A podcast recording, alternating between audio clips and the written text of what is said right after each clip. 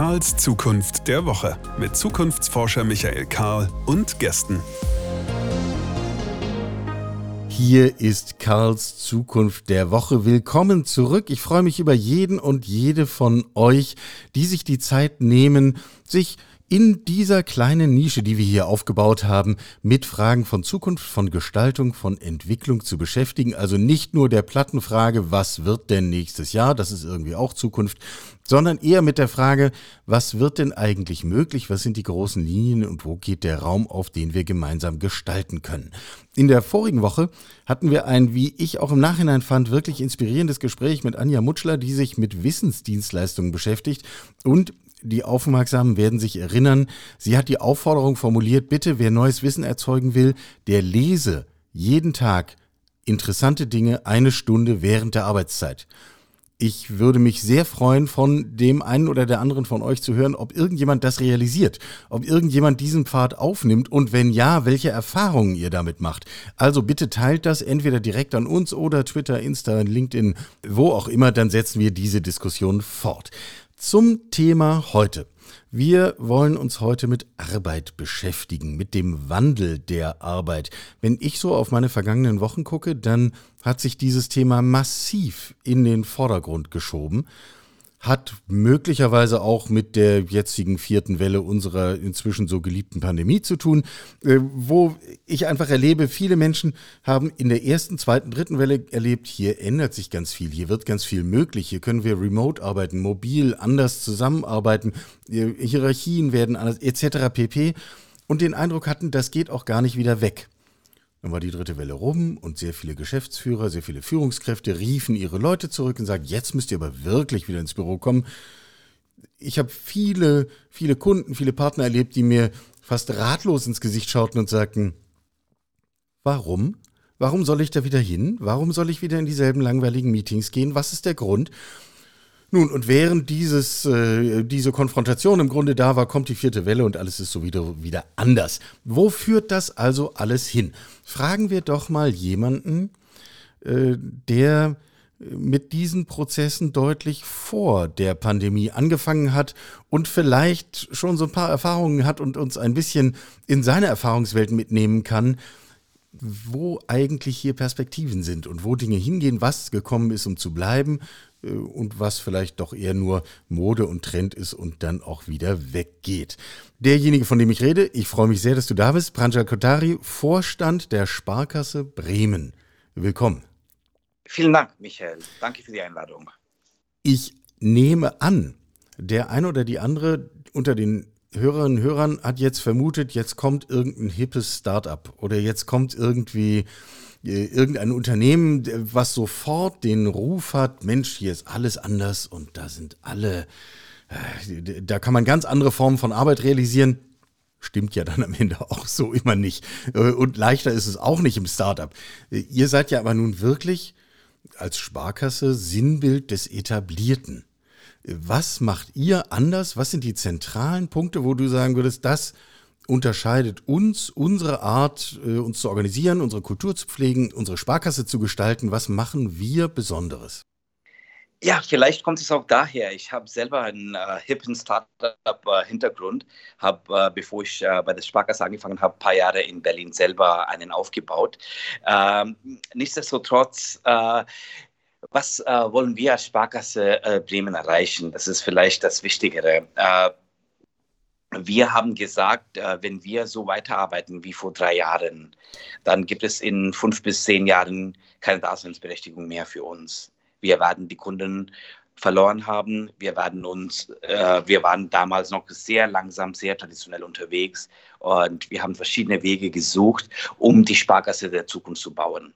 Und da sind wir gerade dran, äh, unter anderem auch äh, sehr stark äh, bei dem Thema, wie wir zusammenarbeiten, sowohl physisch, in welchen Räumlichkeiten und wie, aber auch äh, der, der Umgang miteinander, das Selbstverständnis, äh, dass jeder von uns eigentlich im besten Interesse, die klassische agile Philosophie, jeder von uns im besten Interesse des Unternehmens und vor allem im besten Interesse der Kunden handelt. Und wenn das gegeben ist dann, und vertrauen wir äh, gegenseitig, dann funktioniert sehr viel ganz anders. Und zwar im positiven Sinne. Ja, äh, klingt super. Ich ahne, ganz so leicht ist es dann am Ende nicht und vor allem ist ja der Weg auch nicht vorgezeichnet. Also äh, man muss ihn ja quasi entwickeln, während man geht, oder? Äh, so ist es auch äh, wie immer im Leben. Ne? Der, der, Weg entsteht dadurch, dass man den geht und nicht dadurch, dass äh, irgendeiner das in einem Buch beschrieben hat. Ähm, und ähm, was haben wir gemacht? Also natürlich auch einiges auf der Kundenseite. Äh, da, darüber können wir auch äh, später reden. Ja, aber kommen wir noch dazu. Auf der, der Zusammenarbeitsseite war es so, wir haben gesagt, äh, wir müssen genauso flexibel und schnell sein wie die Startups da draußen. Noch wichtiger wie, wie ein Google oder Amazon mit ihrer Abermilliarden und Billionen von, von Dollar und Euro, die sie haben. Äh, sonst sind wir irgendwann mal nicht mehr wettbewerbsfähig. Um so aufgestellt zu sein äh, und vor allem unseren großen Assets sind das Vertrauen der Kunden und die Beziehung zu unseren Kunden, um diese nicht zu verlieren. Ähm, wie können wir Probleme der Kunden lösen, ohne in die Bürokratie und äh, äh, Trägheit einer klassischen Organisation, zudem einer Bank, die sehr, sehr stark reguliert ist, uns zu verlieren. Und deshalb haben wir gesagt, zwei Wege. Das eine, das einfachere interessanterweise war das physische, also äh, neues Bürogebäude. Wir sind von unserem klassischen klar, Bankgebäude, wie man es vorstellt, also äh, Denkmalschutz, äh, über 100 Jahre altes Gebäude. Ähm, Große Schalterhalle, viele kleine. Ja, ja. Genau äh, weggegangen. Äh, das Gebäude haben wir verkauft und äh, sind zum Stadtrand an die Uni gezogen. Äh, modernes Gebäude, komplett Open Office, keine Innenwände, Türen, sondern äh, ja, also keiner hat einen festen Sitzplatz. Man geht rein in der Früh und schaut, wo ich sitzen kann.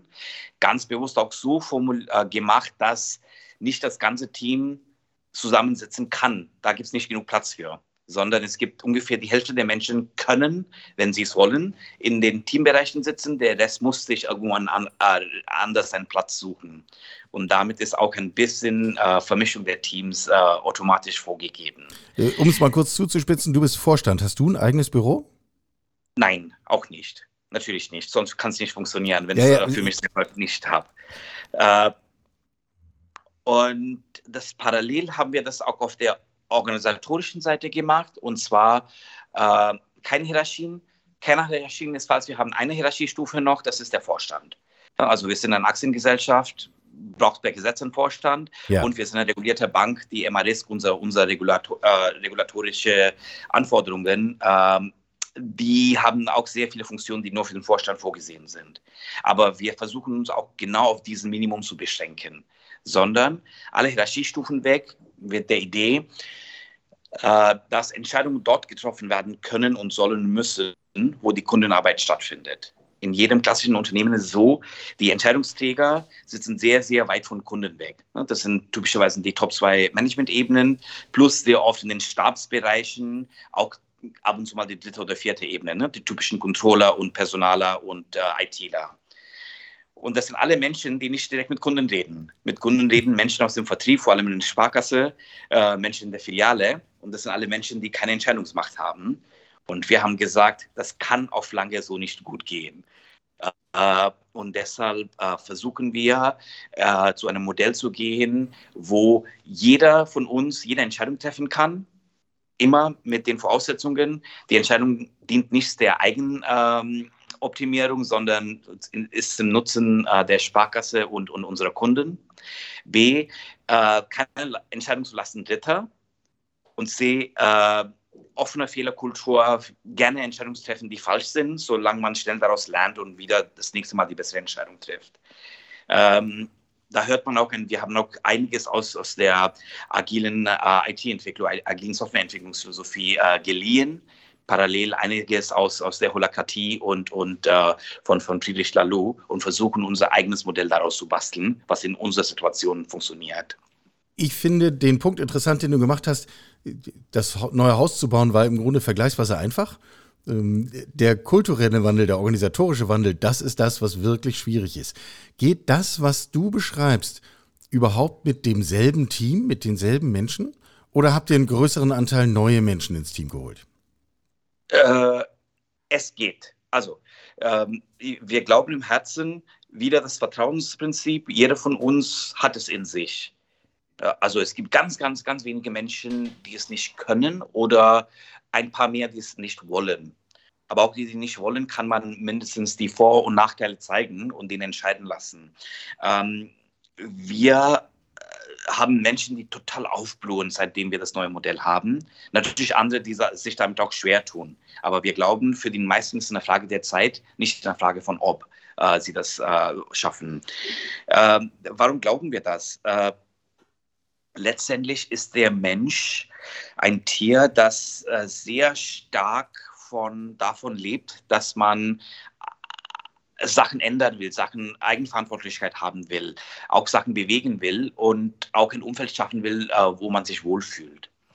Ähm, und wir sind die letzten 20, 30, 40 Jahre, wie vielen anderen Unternehmen auch, in so eine Art Lethargie gefallen, wo wir uns zu komfortabel gemacht haben. Wir haben uns doch wohl gefühlt, aber äh, in einer Welt, die sich so schnell ändert, wissen wir, dass es lange nicht so andauern kann. Sonst geht es irgendwann mal auch wie, wie ein Nokia oder BlackBerry oder Kodak. Ja. Ja. Also Weltmarktführer und innerhalb von vier bis fünf Jahren komplett Vorbei. weg. Ja. Vorbei. Und ich glaube, wir sind gerade in dieser Phase, äh, die gesamte Bankbranche, äh, wie vielen anderen auch vielleicht. Äh, und äh, das war auch ein Weg zu finden, wie man für sich selber, aber auch äh, für unsere Kunden eben dieser Geschwindigkeit der, der Veränderungen, die noch zunimmt, äh, irgendwie trotzdem irgendwie zurechtkommen kann. Und für uns war ganz, ganz klar gegeben, das geht nur dadurch, dass die Entscheidungszyklen massiv reduziert werden, dass die Hierarchien massiv rausgenommen werden und die Entscheidungen auch dort finden, wo wirklich die Kundenprobleme wahrgenommen werden, weil sonst lösen wir irgendwelche Probleme, aber nicht die Probleme meiner Kunden. Sonst optimiert man Prozesse oder entwickelt neue Formulare oder äh, schafft neue Absicherungs- und Berichtsstrukturen und Auswertungslogiken und ähnliches. Genau. Ja, äh, verstehe. Bleiben wir nochmal bei den Menschen. Ich kann sofort nachvollziehen, dass jemand, der, also die schlichten, normalen Menschen, die halt in der Bank arbeiten, dass man denen sehr einfach sagen kann, dein Job wird wirklich interessanter. Du kannst gestalten, du kannst mit Kunden reden, das ist toll, du hast mehr Verantwortung, wir trauen dir was zu. Positive Botschaft.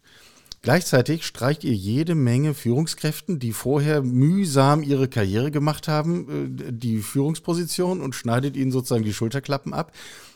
Wie macht man das, dass diese Menschen, die braucht ihr ja trotzdem. Wie haltet ihr die äh, im Boot und bei Laune? Ja, ähm, die Frage würde ich ein bisschen umformulieren, Sehr weil gern. wir haben die Bedenkenträger auf äh, beide Ebenen, die ehemaligen Führungskräfte als auch die, ich sag mal, die Nicht-Führungskräfte, äh, aber beide mit unterschiedlichen Themen wahrscheinlich. Und zwar mh, bei den äh, normalen Mitarbeitern war es so, äh, wir haben auch als Sparkasse eine sehr, sehr hohe Loyalität und Motivation der Mitarbeiter.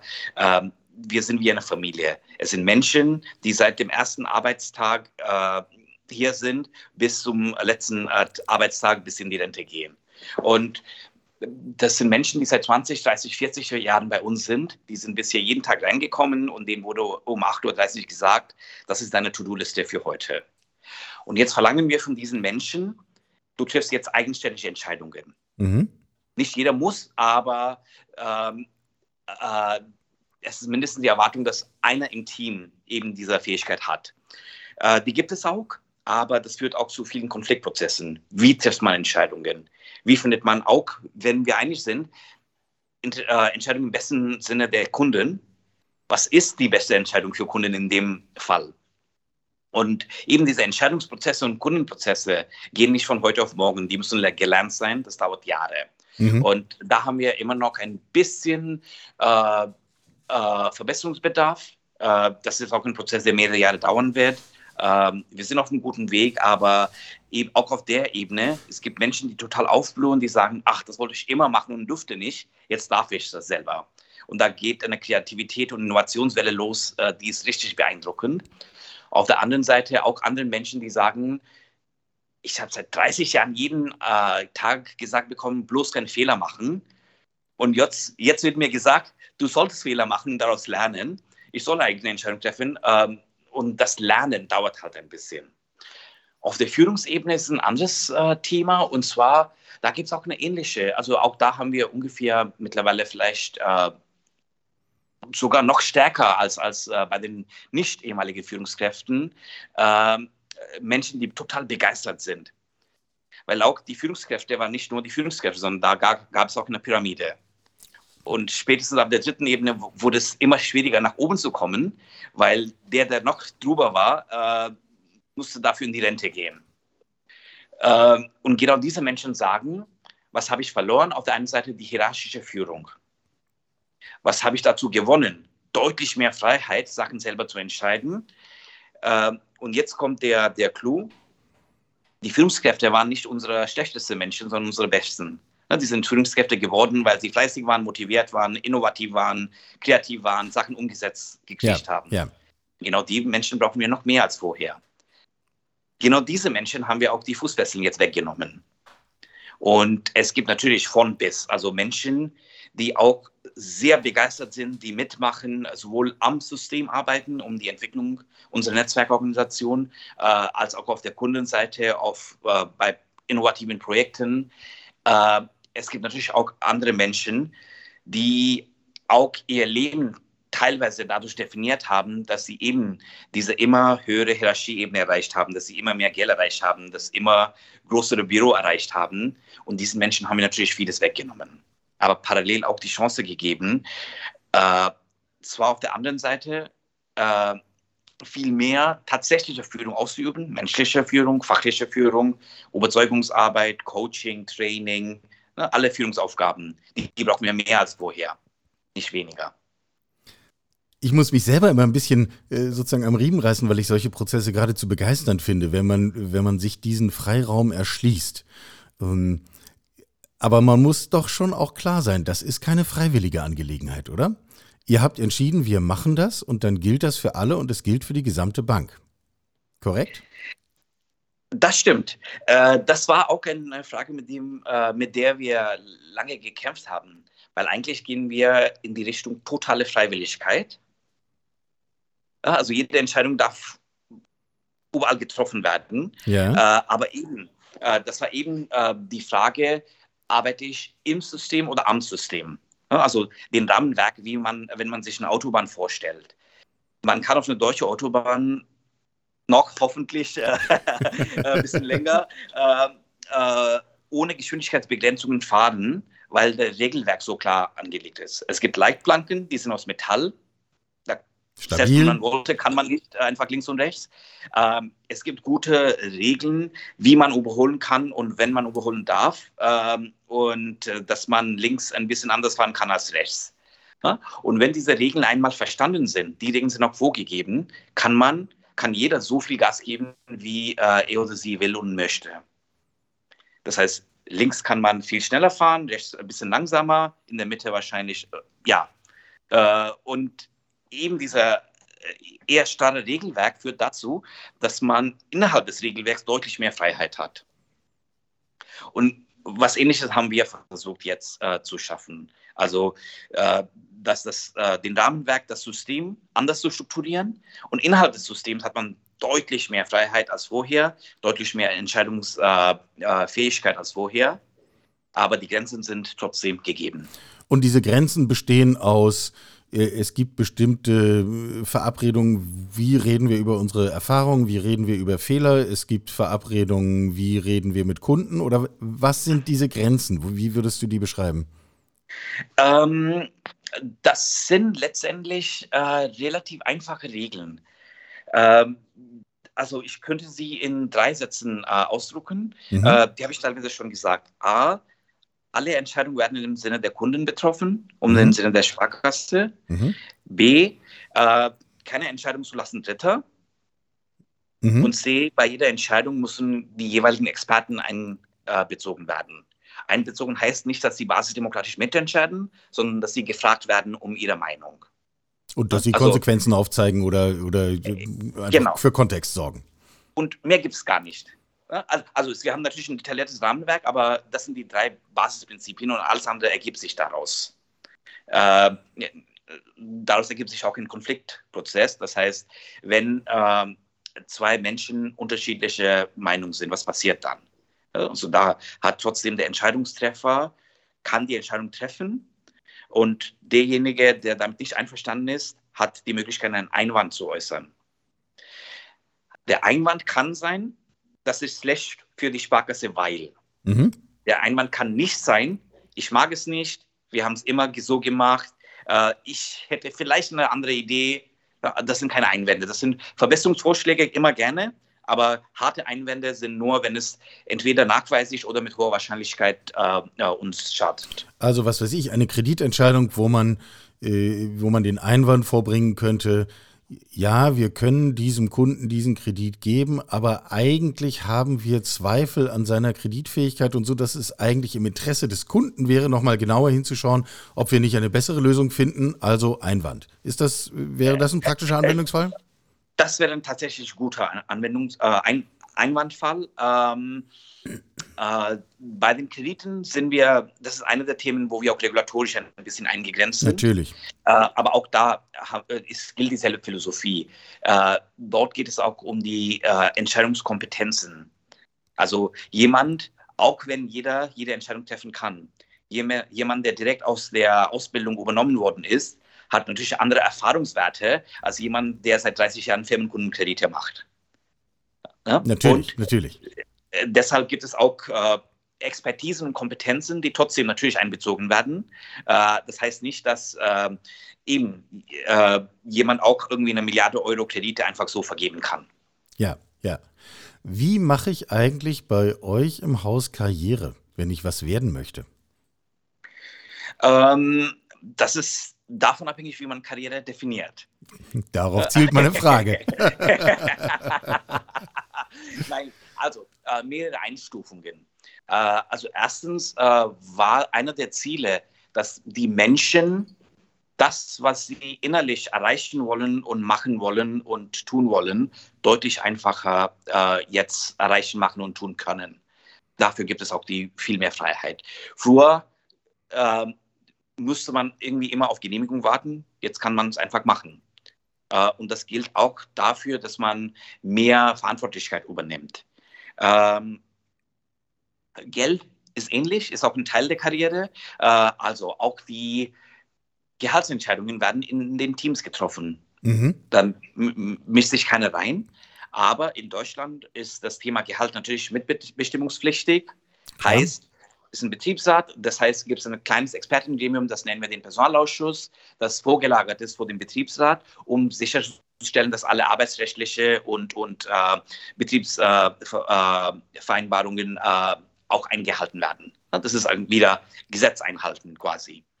Äh, aber sonst, also auch dieser Personalausschuss hat bei den Gehaltsthemen eine Einwandsmöglichkeit, aber keine Entscheidungsmöglichkeit.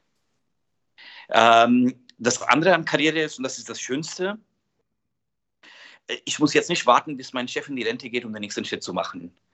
Ja, also, äh, sondern ich kann einfach machen. Und äh, das nimmt, nehmen sehr, sehr viele Menschen auch, auch äh, in Anspruch. Wir haben mittlerweile einige Menschen, viele würde ich nicht sagen, aber schon die ersten, die das wagen, ähm, und mittlerweile auch mehr verdienen als ihre ehemaligen Chefs, weil sie eben mehr Verantwortlichkeit übernehmen und auch äh, mehr, entweder auf der Kundenseite oder teilweise auch intern, einfach äh, mehr Wert generieren, mehr Wert, äh, mehr Nutzen äh, stiften für, für uns äh, und für unsere Kunden. Und das wird auch honoriert. Dazu muss man sagen, das ist natürlich aber 200 Jahre Historie dazu. Also auch da geht es nicht über Nacht, sondern eigentlich wäre mir viel lieber, wenn viel mehr Menschen kommen würden und sagen, ich will jetzt mehr Geld, weil ich habe die und die und die Leistung erbracht. Ja, ja. Und ich habe mich zum Experten gemacht in genau dieser Branche und die wird in Bremen immer wichtiger und deswegen äh, ist es zentral, dass ich hier solcherlei Argumente vermute ich. Äh, genau, genau. Ja, ja, ja, ja, ja. Habt ihr eigentlich feste Teams? Äh, äh ja, noch zu fest leider. Mhm. Ähm, also wir haben uns eine Struktur gegeben. Ähm, ich mache es anhand äh, äh des Beispiels einer Filiale. Ja, so, die Filiale ist für einen Stadtteil zuständig. Mhm. Da sitzen äh, dann natürlich äh, die, die Servicekollegen dabei, also äh, wenn jemand eine Frage hat oder Geld einzahlen will oder auszahlen will. Es gibt die Berater und es gibt die Spezialisten, die Immobilienspezialisten, Wertpapierspezialisten, Versicherungsspezialisten. Die alle sitzen zusammen und sind für eine Kundengruppe, nämlich die Stadtteilkunden, äh, äh, zuständig. Das nennen wir ein Kernteam. Ein Kernteam sind Menschen, die jeden Tag zusammensitzen und für eine definierte Kundengruppe dann irgendwas ja, machen. Ja, ja.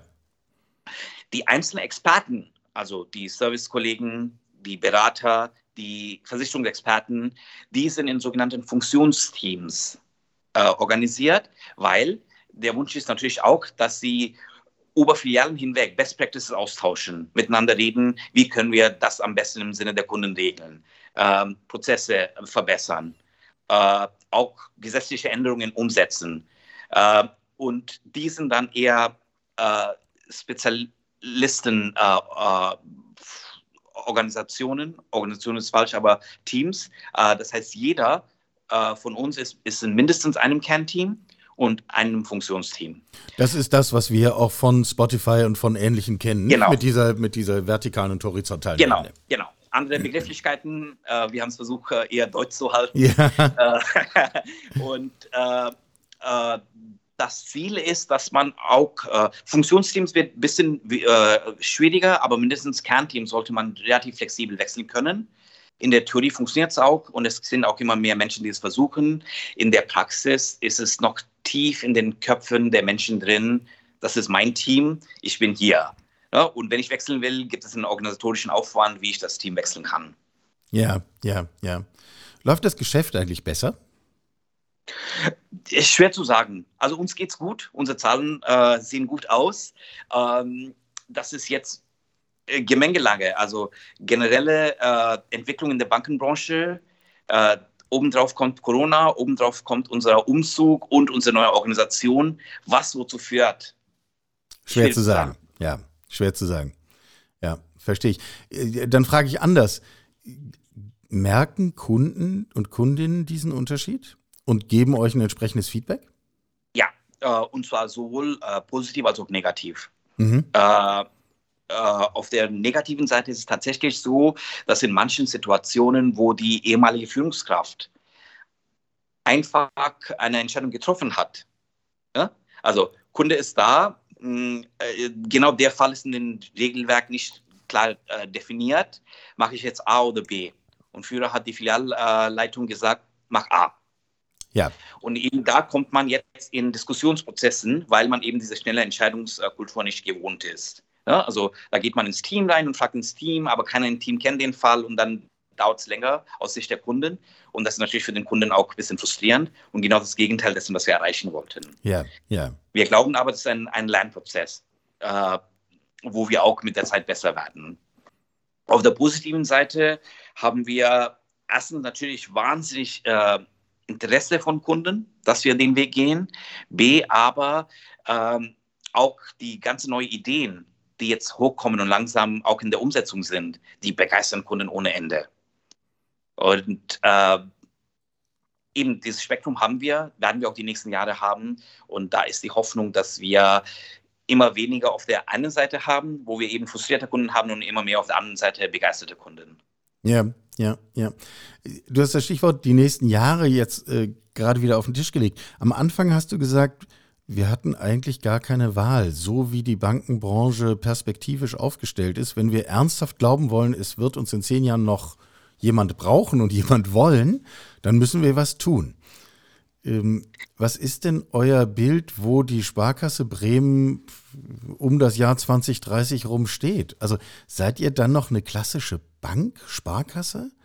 Oder macht ihr dann eigentlich ganz was anderes und seid nur Experten für Vertrauen? Oder wie habt ihr irgendeinen Weg, das zu beschreiben? Ja, ähm, eine Wahl hat man immer, ne? Also ähm, mein Mantra, absolut. Survival is optional, ja. äh, sage ich mal. Ne? Also ich weiß nicht, wer das gesagt hat, fällt mir gerade nicht ein, aber man kann die Wahl treffen, nicht so überleben. Und äh, die treffen, bewusst oder unbewusst, äh, viele Banken äh, heute. Äh, auch wir wissen natürlich nicht, ob unser Weg der richtige ist. Aber wir, wir wissen auf jeden Fall, unser alter Weg war der falsche. Und ähm, äh, genau deshalb haben wir uns auf den Weg begeben. Wir wissen, dass die grobe Richtung stimmt. Ähm, und äh, auf dem Weg werden sehr viele Kurskorrekturen geben. Ähm, aber wo sehen wir die Bankbranche? Äh, wir haben schon heute in Deutschland 1000 Fintechs, so ungefähr 960, 970, nur in Deutschland. Also darüber kommen aus Europa und international noch einige dazu. Äh, es sind hunderte Milliarden pro Jahr einfach in neue Technologie äh, ja. investiert. Ja. Und dazu kommen natürlich das Gefährlichste, das sind die Big Techs. Also Amazon fängt jetzt an, massiv Händlerkredite an ihre Marketplace-Händler äh, zu, zu äh, geben. Das ist klassisches Bankgeschäft. Äh, PayPal hat den kompletten Payments-Markt auf äh, den Online-Handel für sich reklamiert. Das ist klassisches Bankgeschäft. Äh, der erfolgreichste Finanzprodukt der letzten 30 oder 40 Jahre in Deutschland war Apple Pay. Also, das sieht man. Und die, die Big Techs haben so wahnsinnig viel Geld zur Verfügung, da können auch alle deutsche Banken gesammelt nicht mithalten. Äh, und die meisten Großen haben ihre eigenen Probleme, wenn man liest, was bei der Deutschen oder Commerzbank äh, los ist. Die haben gar keine Möglichkeit, eben A, finanziell, B, aber auch von Spirit, von, von der Mannschaftsaufstellung her, diese Innovationsleistung mitzugehen. Da sind wir bei all diesen Themen von Beweglichkeit, von Tempo, von Lernen, von nicht? Also genau. Ja. Genau. Genau. Und ähm, wir glauben sehr stark, es werden massiven Bankensterben geben. Ähm, man wird in ihm äh, ein paar Jahre lang aufhalten können, politisch einfach, indem man noch mehr regulatorische Wände davor zieht. Äh, passiert auch gerade, aber letztendlich äh, ja, ist nur ein Verschieben und nicht äh, äh Ändern der, der Tatsache, dass das so kommen wird. Und äh, für uns ist, äh, das gilt auch nicht für jede Bank. Für uns war der Weg, wir haben gesagt, warum gibt es uns? Die Sparkassen wurden je nach äh, Standort zwischen 170 und 220 Jahren irgendwie gegründet, um damals die Menschen der, der Stadt oder der Region, die hart gearbeitet haben, die Bauer, die Seeleute, die, Hanse, äh, die, die, die äh, Arbeiter, das Geld, was sie hart verdient haben, einzusammeln und mit, diesem Geld äh, die Kaufleute und die Geschäftsleute zu finanzieren, die das Geld gebraucht haben, um wieder um äh, Jobs zu schaffen für eben die Arbeiter. Ne? Das war damals ein positiver Kreislauf. Netzwerkökonomie ja. vor 200 Jahren. Ja. Äh, man hat es nur so nicht genannt. Und wir versuchen diesen ähm, ähm, Weg weiter zu etablieren. Die Welt geht in die Richtung. Äh, immer mehr ist genetzwerkt, aber online. Also immer mehr funktioniert funktioniert äh, online. Wenn jemand äh, Stand heute was Neues äh, äh, braucht, ne, sei es Immobilie oder was auch immer, der erste Anlauf, die erste Anlaufstelle ist immer Google. Und wir versuchen in dieser Google, Amazon, Apple-Welt eine kleine Nische zu schaffen, wohlgemerkt Nische, die trotzdem eine lokale Daseinsberechtigung hat. Mhm. Und dafür brauchen wir zwei Sachen. A, eine massive lokale, äh, lokales Vernetzen. Das heißt, äh, wie bringe ich meine Firmenkunden und meine Privatkunden, die Stadt, die Uni, äh, die Stadtwerke, äh, die Straßenbahn, alles zusammen in einem lebendes Ö Ökosystem. Und das ist das große Ziel. Da sind wir auch gerade nicht mal am Anfang, sondern erstmal nur in den Gedanken. Der zweite Schritt, wo wir ein bisschen weiter sind, ist, äh, in diesem Netzwerk, wie müssen wir selber als Bank aufgestellt sein? Ähm, oder wie du sagtest, ne, sind wir überhaupt in der Bank in fünf bis zehn Jahren? Die Antwort ist, in fünf Jahren wahrscheinlich schon. In zehn Jahren bin ich mir nicht sicher. Mhm. Und äh, weil wir sind diejenigen, also äh, wir haben das Sparkasse Bremen und anderen Sparkassen und Volksbanken geht es ähnlich. Ähm, äh, bei den Privatkunden ein bisschen unter 50 Prozent, bei den Firmenkunden fast 60 Prozent äh, Marktdurchdringung. Das heißt, ich kenne jeden, jeder kennt mich. Äh, ich kenne fast jede Immobilie in der Stadt. Sie ist irgendwann im Lebenszyklus über mich finanziert worden. Und äh, Es gibt eine Akte bei euch, zu fast jedem es gibt Haus. Eine Akte bei mir. Ich kenne jede Transaktion, die jeder meiner Kunden, egal ob Unternehmen oder Privatkunde, die darf ich teilweise nicht nutzen, natürlich regulatorisch, äh, aber mindestens theoretisch weiß ich, was meinen Kunden treibt, was meinen Kunden bewegt. Und kann ich eben diese Mischung persönliche Beziehung, starke Verankerung, lokale Präsenz und Wissen nutzen, um ganz andere Probleme für meine Kunden zu lösen wenn ich eben diese Wissen und Verankerung und Beziehung habe, dann muss ich mich nicht auf Bankprodukte beschränken. Und da fangen wir schon an. Die ersten Sachen sind schon live. Wir werden erst in zwei Jahren wissen, ob die funktioniert haben. Aber mindestens äh, versuchen wir das sehr viel. Was bewegt meine Kunden? Was sind deren Probleme? Was sind auch deren Hoffnungen, Ängste, Sorgen, Träume?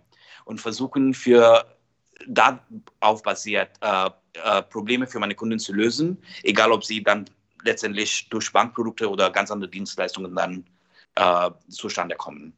Ja, ich war selber äh, vor kurzem Gast in einem Bank-Podcast. Da wurde ich nach lauter Zukunftsthemen gefragt und die haben ständig nach Technologie gefragt, was ich verstehen kann. Ist ja auch alles sehr faszinierend und toll und äh, treibt ja auch viel. Ich habe aber immer dagegen gehalten und gesagt, naja, ihr solltet bedenken, äh, der Schlüssel ist das Vertrauen wenn ihr nicht in der Lage seid, das Vertrauen der Menschen zu gewinnen, zu pflegen, ihnen einen Grund zu geben, ihre Daten mit euch zu teilen, etc. pp., dann dürfte der ganze Rest Makulatur sein. Teilst du das? Äh, genau so. Ich würde noch einen Schritt weitergehen. Das ist eine Mischung aus Vertrauen und ähm, Nutzen stiften. Ja, also, also man muss, äh, genau, in dem Sinne meinte ich das auch. Man muss Vertrauen schaffen und ständig belegen, dass es sich lohnt, dieses Vertrauen aufrechtzuerhalten. Genau, Genau, genau. Sehe ich genauso. Und was dann hinterher das Produkt ist, das werden wir dann sehen. Genau. Danke dir. Das war wirklich inspirierend. Herzlichen Dank. Ähm, sehr spannende Reise. Ähm, lass uns, wenn du magst, äh, jetzt nicht im Vierteljahresturnus, aber immer mal wieder darüber nachdenken, weil ich das interessant finde. Eben nicht Dinge aus dem Buch abzuschreiben, sondern sich auf eine Lernreise zu begeben und zu sagen, Mensch, das haben wir jetzt rausgefunden und das nicht. Und genau über, aus solchen Dialogen kann man, glaube ich, auch wiederum einen Nutzen stiften, nämlich, dass wir insgesamt versuchen, ein Stück weit zu lernen und uns weiterzuentwickeln. Vielen Dank. Das ist auch unser Bestreben, äh, ständig lernen, uns ständig verbessern, um langfristig auch für unsere Kunden, für die Stadt Bremen auch langfristig erfolgreich äh, zu sein. Und deshalb auch vielen Dank für die Möglichkeit, mit dir zu reden heute. Branja Kotari, Vorstand Sparkasse Bremen. Auf einmal klingt es wieder so formal, aber ich wollte zumindest das einmal noch am Schluss gesagt haben, damit alle Bescheid wissen.